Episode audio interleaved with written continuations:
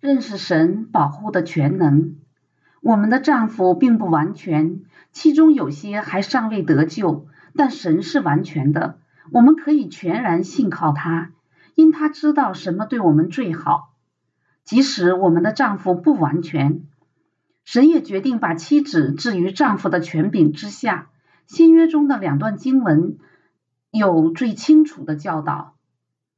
我愿意你们知道。基督是个人的头，男人是女人的头，神是基督的头。哥林多前书十一章三节。因为丈夫是妻子的头，如同基督是教会的头，他又是教会全体的救主。以弗所书五章二十三节。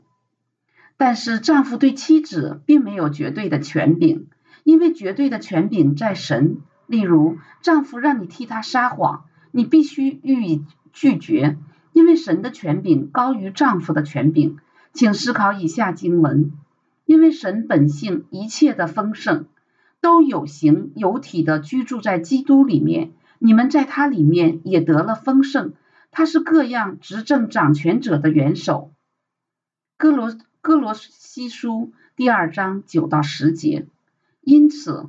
当你将自己伏在丈夫的权柄，使权柄受限于神之下时，才是将自己安置在最安全的地方——神的旨意中。神爱你，他是良善的，所以你不必惧怕。况且神还用他的话语为你提供了额外的供应，为要保护你。这一点我们会在后面的章节详细探讨。虽然神的权柄是保护性的。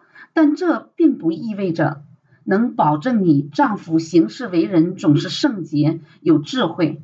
但可以保证的是，无论丈夫行得如何，神都会在你的生命中做工，让你效仿他儿子的模样。罗马书第八章二十九节，是神得荣耀。